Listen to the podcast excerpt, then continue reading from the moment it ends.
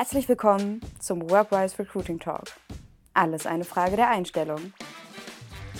Echtes Recruiting-Wissen, echte Erfahrungen, echte Erfolgsrezepte. Aus der Personalabteilung direkt in dein Ohr. Ja, herzlich willkommen beim Workforce Recruiting Talk. Heute begrüße ich in unserem Podcast Linda Papstein. Linda ist HR-Managerin bei der Digital Beat GmbH, aber stell dich doch am besten selbst kurz vor. Ja, sehr gerne. Danke für die Einladung. Genau, ich bin äh, Linda, bin 31 Jahre alt und ich bin HR-Managerin bei Digital Beat.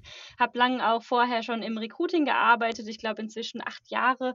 Und äh, ja, bei Digital Beat seit vier Jahren generell, äh, generalistisch in allen HR-Prozessen äh, drin, habe hier vieles aufgebaut. Ich war die erste HR-Managerin, die hier gestartet ist. Und äh, ja, seit einem Jahr machen wir auch die DRX, die Digital Recruiting Conference and Expo, unser Event für RecruiterInnen. Und äh, seitdem bin ich auch da äh, ganz stark in die fachlichen Themen involviert, schaue, wen wir da auf der Bühne haben, welche Vorträge da mit weisen und moderiere da auch selber. Ähm, genau, und war auch letztes Jahr mit dabei mit meinem Vortrag zum Thema Gestik und Mimik in Bewerbungsgesprächen. Ja, cool. Ja, da wollen wir auf jeden Fall noch drüber sprechen, weil es interessiert mich äh, ziemlich, ziemlich stark, äh, dieses Thema, ähm, weil mhm. ich damit kaum Erfahrung habe. Vorab vielleicht noch zum, zum Verständnis, was macht die Digital Beat noch so und wie groß seid ihr? Wie groß ist das Recruiting-Team? Ähm, ja, wir sind inzwischen 50 MitarbeiterInnen Mhm. und ähm, als ich damals gestartet bin, waren wir 23, äh, haben okay. also einiges an äh, Recruiting gemacht, auch in den letzten Jahren. Ähm, wir machen alles im Bereich Wissensvermittlung, also das in verschiedenen Themenwelten, digitales Recruiting eben zum einen mit der DRX, aber auch im Bereich Online-Marketing, Finanzierung, Unternehmensgründung, äh, Persönlichkeitsentwicklung und da veranstalten wir einfach Offline-Events, wir machen Webinare, wir haben schon viele Bücher veröffentlicht veröffentlicht tatsächlich. Ähm, ja, es gibt auch äh, Softwareprodukte, die wir verkaufen. Alles, was eigentlich unseren Kunden hilft, selbst äh, ja, handlungsfähig zu werden, selbst äh, ihre Ziele zu erreichen, also denen das notwendige Wissen beizubringen. Mhm. Bist du dann nur verantwortlich für die internen äh, Themen Recruiting oder auch mal bei einem Kundenthema, was Recruiting oder HR-spezifisch sein könnte, mit dabei? Ähm, ne, genau. Also dadurch, dass wir ja keine Agentur sind, wir übernehmen auch keine Dienstleistung für andere Kunden, mache ich eigentlich ich persönlich nur intern und wir arbeiten alle bei uns nur an unseren internen, äh, Projekten. Genau, du hattest ja auch gerade noch gefragt, wie groß unser Recruiting-Team ist. Also, ich bin inzwischen, äh, mit einer Kollegin, äh, im Recruiting hier, äh, tätig. Am Anfang war ich ganz alleine. Ähm, genau, im letzten Jahr war ich in Elternzeit, da hat sie mich vertreten und jetzt sind wir zu zweit. Mhm. Wow, zu zweit. Ich hab, bin gerade auf der Karriereseite auch nochmal. Ihr habt zehn offene Stellen. Äh, äh, kommt, kommt man, also sind die alle wirklich offen und dringend gesucht? Kommt man da gut klar als zweiköpfiges Team oder ähm, Ja, wie, wie sieht da ähm die Situation aus? Es ist immer so phasenweise bei uns tatsächlich. Gerade haben wir wieder mehr Stellen offen. Es waren vor einiger Zeit mal äh, längere, äh, also länger am Stück auch gar keine Position oder immer nur ein, zwei, die wir so latent gesucht haben. Ähm, ja, das kommt aber auch zustande, weil wir manchmal ein und dieselbe Stelle äh, ein bisschen unterschiedlich ausschreiben, weil wir uns auch vorstellen können, zum Beispiel einen Junior einzustellen, den wir noch weiterentwickeln. Wir können uns aber auch vorstellen, das Ganze auf Senior-Level zu besetzen. Und das finden wir irgendwie immer ungünstig, alles in eine Stelle reinzupacken. Deswegen schreiben wir manchmal die gleiche Stelle auch unterschiedlich aus. Also es sind nicht ganz zehn Vakanzen, die gerade offen sind, aber Okay. schon äh, fünf ungefähr. Mhm. Ja, das machen wir auch äh, und haben damit auch extrem gute Erfahrungen teilweise gemacht. Also Mhm. irgendwo zu sagen, da könnte ja auch eine Abschlussarbeit äh, in einem, in einer Masterthesis relevant sein und dann Genau, braucht man ja. halt ein paar Monate, bis man, bis man in der Position ist, aber super spannend.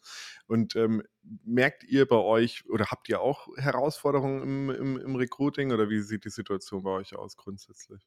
Äh, ja, definitiv. Also, wir merken das äh, total. Ich kann es auch jetzt gerade über die letzten 4 Jahre super gut, äh, den Verlauf sehen. Früher ich weiß noch, meine erste Stelle damals war 'n Volontär in der Redaktion. Ich glaube, ich Mhm. habe 100 Bewerbungen auf diese Stelle bekommen Krass. und wir hatten echt die Qual der Wahl, äh, super Leute im Bewerbungsgespräch. Dann hatten wir jetzt vor 'nem Jahr die Stelle noch mal ausgeschrieben und ich habe manchmal, äh, äh, Testbewerbungen rausgeschickt, weil einfach gar nichts reingekommen ist und Krass. ich wollte gucken, ob das noch funktioniert, das Tool. Ähm, ja, also dann hat's daran gemangelt, dass keine Bewerbungen mehr reinkamen. Dann sind wir auf andere Kanäle natürlich gegangen, haben mal versucht, äh, Ads zu schalten auf Instagram, mehr Active Sourcing gemacht und so weiter. Ähm, und dann haben wir aber auch gemerkt, je nachdem, wie man das Ganze angeht, mangelt's dann an der Qualität der Bewerbungen. Ähm, also es sind alles Probleme, vor denen wir natürlich auch stehen und, ähm, ja, da muss man schon 'ne sehr ausgeklügelte Recruiting-Strategie haben, damit, äh, das halt auch von allen Kriterien her passt. Mhm. Was glaubst du, woher kommt die Entwicklung? Weil du jetzt selbst gesagt hast, ja, vor vier Jahren sah das noch ganz anders aus. Also was hat sich da aus deiner Sicht verändert und dazu geführt? Ähm, schwierig zu sagen. Also ich denke mal, der Fachkräftemangel kann da schon eine Rolle äh, spielen. Also wir merken ja schon, dass wir weniger, also Studien sagen das ja auch einfach, dass wir weniger erwerbsfähige Personen auf dem Arbeitsmarkt gerade haben. Ähm, die Babyboomer verlassen halt äh, den Markt, wobei das gar nicht unser primäres äh, Thema, glaube ich, ist. Ähm, es kam ja auch einfach noch Corona dazu. Da sind viele Leute erstmal, ähm, wollten sich nicht mehr äh, bewerben, haben irgendwie mehr Sicherheit gesucht, sind in ihren Jobs geblieben. Da sind uns tatsächlich auch viele abgesprungen aus dem Prozess. Ähm, ja, und da, ich, ich, weiß es auch nicht genau. Es gibt so viele Veränderungen, so viele Trends. Ähm, ja, ich glaube, die anderen Firmen, ähm, äh, da muss man einfach schauen, dass man mit der Konkurrenz quasi mithalten kann. Und ähm, die anderen nutzen natürlich auch die neuesten Trends, Tools, Methoden, Strategien. Ähm, und da wird es quasi den BewerberInnen immer leichter gemacht, ähm, ja, auf Jobs aufmerksam zu werden und in Bewerbungsprozesse einzusteigen. Voll. Also ich sehe es auch so, dass man gefühlt einfach viel aktiver sein muss. Mhm. Ähm, und dass der Wettbewerb und die Art und Weise, wie sich jede einzelne Recruiting-Abteilung oder Organisation irgendwie profiliert, halt extrem stark zunimmt. Ja. Und ähm, klassisch, also vor, vor vier, fünf Jahren, das merken wir auch bei unseren, bei unseren Kundengruppen, hätten klassische Job-Postings viel besser funktioniert, oftmals. Mhm. Ähm, weil einerseits wir mehr Besucher auf den Kanälen hatten, aber auch, weil der Wettbewerb geringer war. Und ja. heute ist auch irgendwo das, das Auftreten, also wenn man sich anschaut, wie das Inventar von großen wie Indeed und Stepstone gewachsen ist, ist es dort äh, heute auch viel, viel stärkerer Wettbewerb, ähm, als ja, es früher war. Auf jeden Fall. Jetzt ähm, hast du es ja schon angekündigt. Äh, ich möchte auch nicht, nicht länger warten. Das hat mich nur interessiert, wie, wie das Ganze so bei euch aussieht. Ähm, du hast einen spannenden Vortrag gehalten äh, zu einem Thema, das wir noch gar nicht hatten im Podcast bisher, Mimik und, und Gestik im Bewerbungsgespräch. Erstmal ähm, vorab, wie, wie bist du überhaupt zu dem Thema gekommen?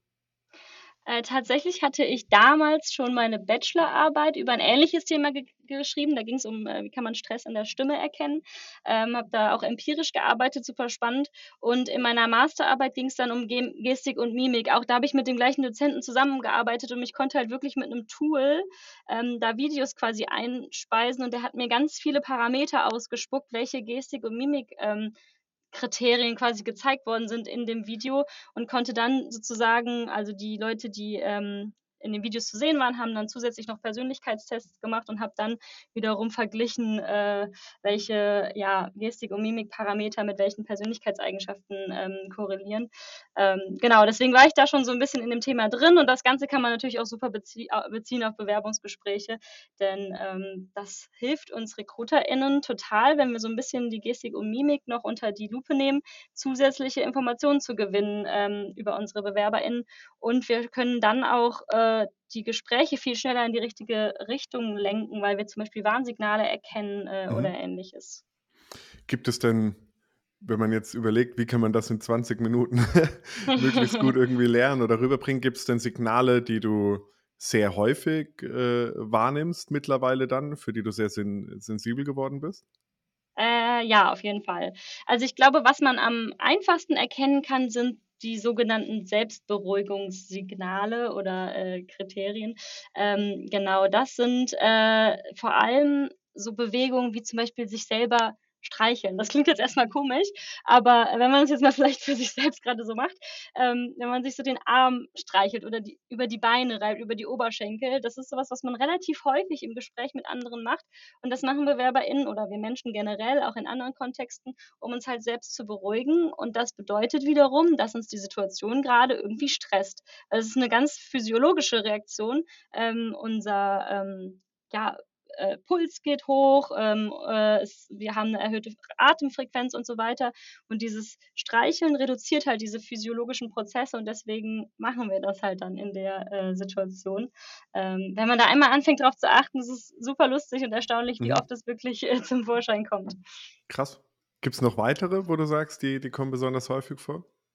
Ähm, ja, klar. Also das sind zum Beispiel äh, die Selbstberuhigungsgesten. Dann kann man so auf die Symmetrie der Körperhaltung achten. Zum Beispiel, wenn wir mit irgendwas gerade ein Problem haben, nicht der gleichen Meinung sind von unserem Gesprächspartner, dann nehmen wir oft so eine schiefe Körperhaltung ein. Äh, und das bedeutet, also diese Asymmetrie bedeutet eigentlich immer irgendwas Negatives. Oder was man auch ganz gut im Alltag mal beobachten kann, ist das einseitige Schulterzucken. Ähm, wenn wir mit etwas im Reinen sind, dann machen wir eher beide Schultern hoch. Ähm, wenn ich jetzt zum Beispiel frage, wie geht's dir? Und du sagst gut und dabei machst du die eine Schulter hoch, es ist oft so, dass es dir vielleicht nicht so gut geht. Ähm, ja, das ist äh, auch so ein, so ein, Symbol, oder Symbol ist das falsche Wort, so ein, so ein Signal, was, was super häufig auftritt. Und gerade jetzt mal im Kontext wieder Bewerbungsgespräch, wenn ich den Bewerber was frage, der erzählt mir was und dabei zeigt er halt dieses einseitige Schulterzucken mhm. oder ist eben so schief, dann kannst du das ja vielleicht nochmal stärker hinterfragen oder nochmal versuchen, ähm, ja, diese Problematik, die vielleicht da noch irgendwie drinsteckt, rauszuhören. Vielleicht geht es ja gerade um ein sensibles Thema wie das Gehalt oder ähnliches. Mhm. Und du willst ja nicht, dass der Bewerber oder die Bewerberin dir am Ende abspringt, obwohl du ja vielleicht hättest ihm noch ein bisschen entgegenkommen können oder ihm die, die Sorgen nehmen können. Also äh, das ist ganz, ganz ja, äh, relevant, da halt dann drauf einzugehen. Mhm. Ist es in in virtuellen Gesprächen schwieriger, diese Signale zu erkennen als in einem persönlichen Gespräch? Deutlich schwieriger oder sind viele über den, über den Oberkörper irgendwo auch erkennbar oder das Gesicht? Ja, ich finde es gar nicht schwieriger über ähm, im virtuellen Gespräch, weil du eigentlich im virtuellen Gespräch noch stärker darauf achten kannst. Mhm. Wir, man merkt das ja immer, man guckt ja nicht die ganze Zeit in die Kamera, sondern meistens guckt man ja auf die Person und äh, die sieht halt dann gar nicht ganz genau, wo man hinguckt, während es im Vorstellungsgespräch vor hm, Ort ja, total ja. auffällt, wenn ich jetzt die ganze Zeit auf deine Schulter achte oder auf deine Hände oder so. ähm, ja, tatsächlich finde ich den Unterschied gar nicht so groß. Ähm, klar, aber es gibt noch so ein paar andere Sachen, die dir halt äh, offline äh, eher auffallen würden, also vor Ort im Gespräch. Gerade was jetzt so lautes Ausatmen angeht oder ähm, vielleicht auch so ein bisschen äh, zit, wenn die Leute ein bisschen zittrig sind oder äh, ähm, ja, aber wenn ich gerade so drüber nachdenke, so viele äh, Kriterien sind das gar nicht mal, weil selbst im Bewerbungsgespräch vor Ort hast du ja den Tisch meistens so als Grenze, sodass du Beine und Füße gar nicht mehr wirklich sehen kannst. Mhm. Ich finde, was, was ich in, bei diesen Themen manchmal schon merke, ist, wenn dann jemand vor Ort kommt, ist manchmal der Eindruck des Menschen oder wenn man sich zum ersten Mal persönlich sieht, grundsätzlich ein anderer. Also mhm. man hat irgendwo, irgendwo von der Körpergröße oder der Erscheinung, dem Auftreten, teilweise auch der Stimme, äh, ja. ist man kurz verwundert, gerade wenn man vorher vielleicht viele virtuelle Schritte gehabt hat, die sich durch mhm. irgendwelche Besonderheiten ergeben haben. Und, ja, auf äh, jeden äh, Fall. Und was mir, was ich gerade noch da ergänzen wollte, mhm. man äh, hat auch vor Ort eher so einen kleinen Smalltalk-Part am Anfang, den mhm. man im Online-Gespräch eher mal auslässt. Und der verrät aber manchmal ja auch total äh, viel. Und da bekommt man ja vielleicht auch mal ja, persönlichere Informationen schon über die BewerberInnen. Mhm. Jetzt wird es da ja sicher noch viele andere, andere Signale äh, geben, mit denen man sich beschäftigen kann. Hast du dort, Mhm. Wenn jemand sich damit tiefer beschäftigen möchte, um, um das besser identifizieren zu können im Recruiting-Alltag, ähm, noch Empfehlungen für weiterführende Quellen, äh, Videos oder ähnliches? Ähm, ja, also es gibt äh, den sogenannten Paul Ekman. Das ist so der der Mimik-Guru, würde ich mal fast sagen. Ähm, alle grundlegende Literatur kommt eigentlich von dem, habe ich auch super oft in meiner Masterarbeit dementsprechend zitiert. Der hat wirklich ähm, 43 Gesichtsmuskeln identifiziert. Das muss man sich auch mal äh, vor Augen halten, wie viele Muskeln wir eigentlich im Gesicht haben. Und diese können wir halt in unterschiedlichen Kombinationen anspannen. Und ähm, ja, je nachdem, welche Muskeln gleichzeitig angespannt sind, ergibt diese Kombination, äh, Kombination halt eine Basisemotion. Äh, also er hat sieben Basisemotionen herausgestellt und die und herausgefunden, also wissenschaftlich belegt auch, dass die wirklich universell über alle Kulturen und äh, Länder hinweg ähm, genau gleich stattfinden. Also wir machen genau das Gleiche passiert in unserem Gesicht, wenn wir Angst haben, Überraschung, Trauer, Wut, äh, Verachtung und Ekel. Das sind die sieben Emotionen. Äh, und wenn man das halt nochmal sich genau angucken will, welche Muskeln wann sich genau wie anspannen und äh, dann äh, kann man äh, Paul Ekman mal googeln und es gibt äh, da auch Tools, ich glaube eine App hat er entwickelt, äh, da kann man das quasi ähm, üben, also dass oh, okay. dann ein Gesicht gezeigt wird und du kannst dann halt schnell angeben, war das jetzt Angst, war das Überraschung oder ähnliches und mhm. das hilft tatsächlich total, denn diese, Emo diese Basisemotionen, also auch diese Muskelkontraktion, die findet nur eine Millisekunde statt, also gerade wenn wir die Emotionen spüren, eine Millisekunde zeigen wir diese äh, Muskelkontraktion im Gesicht und danach können wir wieder faken. Und das machen wir natürlich auch. Also wenn wir im Bewerbungsgespräch gestresst sind oder Angst oder auch Verachtung spüren, dann lächeln wir meistens ja trotzdem und sagen ja. Ähm, genau, deswegen, da muss man schon sehr trainiert sein, um diese Millisekunde zu erkennen. Aber diese Millisekunde können wir nicht verbergen. Also das ist wirklich interessant. Und, und diese, diese Mikroexpression, wie man es glaube ich auch nennt, oder Mikromimik, ja, ist, erkenn, er, erkennst du diese dann? Also, und kommt das häufig vor? Ich meine, ich bin dafür jetzt gar nicht sensibilisiert, deswegen mhm. ist es schwer, mir das vorzustellen. Aber wenn du jetzt eine Stunde mit einer Person sprichst im Interview, kommen dann mhm. viele solcher Mimiken vor, die du aktiv wahrnimmst und bewertest oder einordnest? Ja, also ich glaube, es kommen ständig solche Mhm. Micro-Expressions vor, weil wir das, wie gesagt, immer, wenn wir die Emotionen spüren, kurz zeigen eben für diese Millisekunde.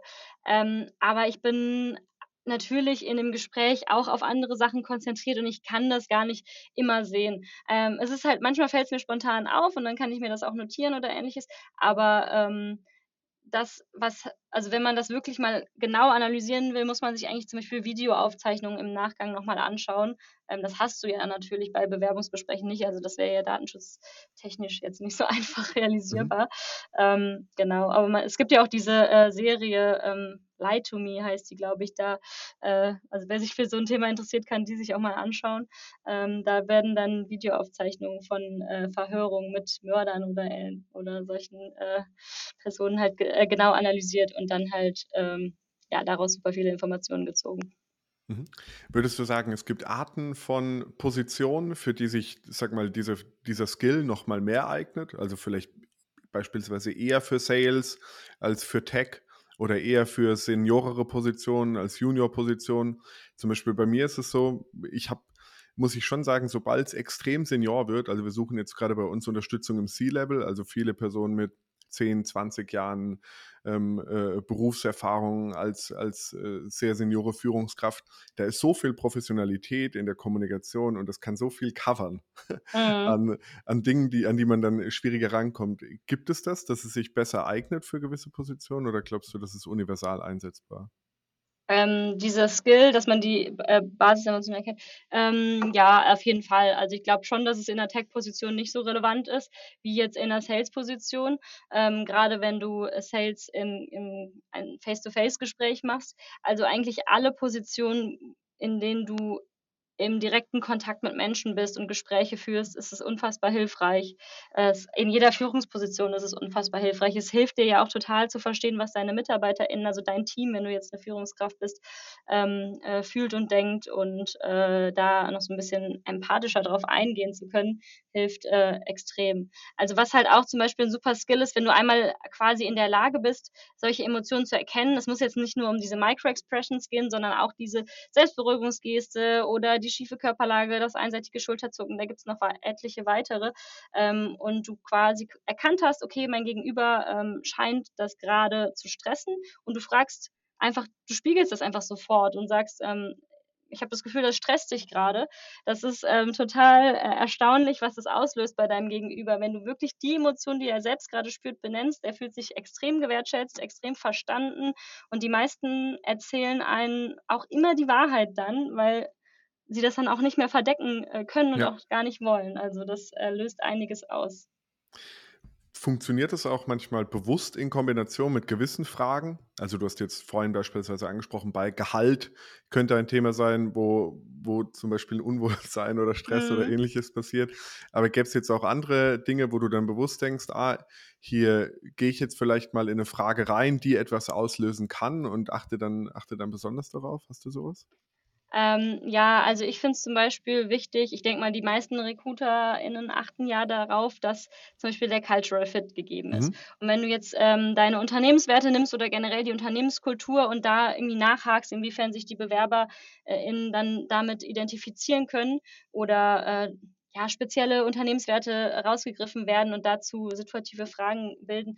Ähm, das sind, finde ich, immer ganz gute Fragen, ähm, wo man dann sehen kann, kann derjenige sich wirklich damit identifizieren, was hält er davon, weil das ist ja ein ganz kritischer Punkt, wenn man sich nicht mit den Unternehmenswerten, mit der Unternehmenskultur identifizieren kann, ist, passt es ja meistens im Nachhinein auch nicht so gut, selbst wenn die fachlichen Skills vorhanden sind.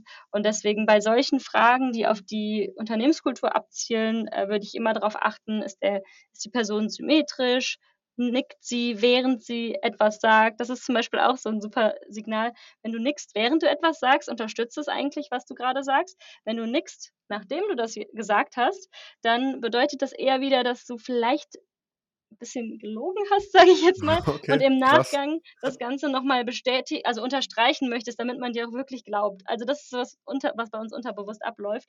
Ähm, deswegen achte darauf, dass die Gestik und Mimik zu dem Gesagten auch einfach passt und nicht asymmetrisch abläuft. Mhm. Gab es dann jetzt auch wirklich schon Situationen, wo das, ähm, sag mal, Gestik und Mimik der KandidatInnen ein signifikanter Anteil deiner Entscheidung war im Recruiting-Prozess? Also wo du gesagt hast, hey, eigentlich hat da inhaltlich viel gepasst, aber an den Stellen, das hat irgendwie gar nicht, gar nicht gepasst, ähm, welche Gestik oder Mimik ich da in Kombination äh, zu den Aussagen äh, oder ähnlichem gesehen habe. Äh, nein, also das würde ich ja so auf gar keinen Fall sagen, denn das okay. Allerwichtigste ist, dass äh, wenn du Gestik und Mimik interpretierst, dass du das ähm, nochmal validierst, indem du nachfragst. Also was ich gerade eben meinte, ich habe das Gefühl, es stresst dich gerade oder kann es sein, dass da noch ein Problem gibt oder bist du damit nicht ganz einverstanden oder also ne, dass du also wirklich, wenn du siehst, die, die Gestik und Mimik passt aus deiner Sicht gerade nicht und das wäre vielleicht für dich ein, ein ausschlaggebendes Kriterium, um hier abzusagen, frag vorher einmal nach und versuch das dann herauszufinden, ob das auch wirklich stimmt, weil, weil das, was du an Gestik und Mimik erkennst, das ist erstmal nur eine Hypothese. Und wir dürfen es auch als nichts anderes als das äh, betrachten. Denn es kann ja auch immer sein, wenn ich mich jetzt hier am Arm streichel, dass, ich, dass mir einfach gerade kalt ist. Ja. Das ist keine Selbstberuhigungsgeste. Also das finde ich äh, ganz schwierig, das jetzt immer äh, ganz klar zu äh, sagen, das bedeutet jetzt das. So ist es halt nicht. Mhm. Merkst du, dass diese Aufmerksamkeit dafür auch grundsätzlich so dein Bewusstsein schärft in den Gesprächen oder dich aufmerksamer macht? Ähm, wie meinst du jetzt, dass ich in den Gesprächen generell auf ich würde mir jetzt vorstellen, ich würde mich jetzt mir jetzt vorstellen, wenn ich mich mit dem Thema beschäftige, dass ich nochmal eine äh, grundsätzlich stärkere Aufmerksamkeit wahrscheinlich entwickeln würde in den Gesprächen. Ähm, merkst du das bei dir? Hängt das irgendwo damit zusammen oder lenkt es dich vielleicht sogar manchmal ab oder ist es was, was also ist, ja. ist sehr darauf zu achten oder dieses Also ob ich dann auch aufmerksamer bin bei dem generell, was der ja. Bewerber mir gerade erzählt. Ähm, das weiß ich gar nicht so genau. Also es ist auf jeden Fall herausfordernd äh, äh, und man muss auf sehr vieles ja gleichzeitig achten. Ähm, ich glaube tatsächlich, dass es nicht unbedingt meine Aufmerksamkeit auf das Gesagte nochmal oh, okay. fördert, wenn ich auf, das, auf die Gestik und Mimik achte. Ähm, ja, die ist wahrscheinlich gleichbleibend. Also es ist auf jeden Fall, man merkt es auch selber, wenn man da stärker darauf achtet, dann raucht der Kopf wirklich hinterher, weil es, es kostet schon sehr viel Konzentration. Ja, das kann ich mir vorstellen. Äh, ist es denn dann auch, dass du bei dir viel stärker darauf achtest? Also, dass dir auffällt, oh, äh, ich, ja. ich mache hier gerade, ich habe hier gerade ein Selbstberuhigungssignal, ich scheine gestresst zu sein. Also, dass du äh, ja. auch ein Bewusstsein für dich da entwickelst? Ja, total. Das ist ganz furchtbar. Man, man achtet da ständig selber drauf oder man merkt es ständig, dass man jetzt die und die Geste gezeigt hat und dann fragt man sich selber, hä, bin ich jetzt gerade gestresst oder habe ich das vielleicht ja, einfach ja. nur so gemacht? Ähm, ja, tatsächlich fällt einem das dann häufiger auf. Okay.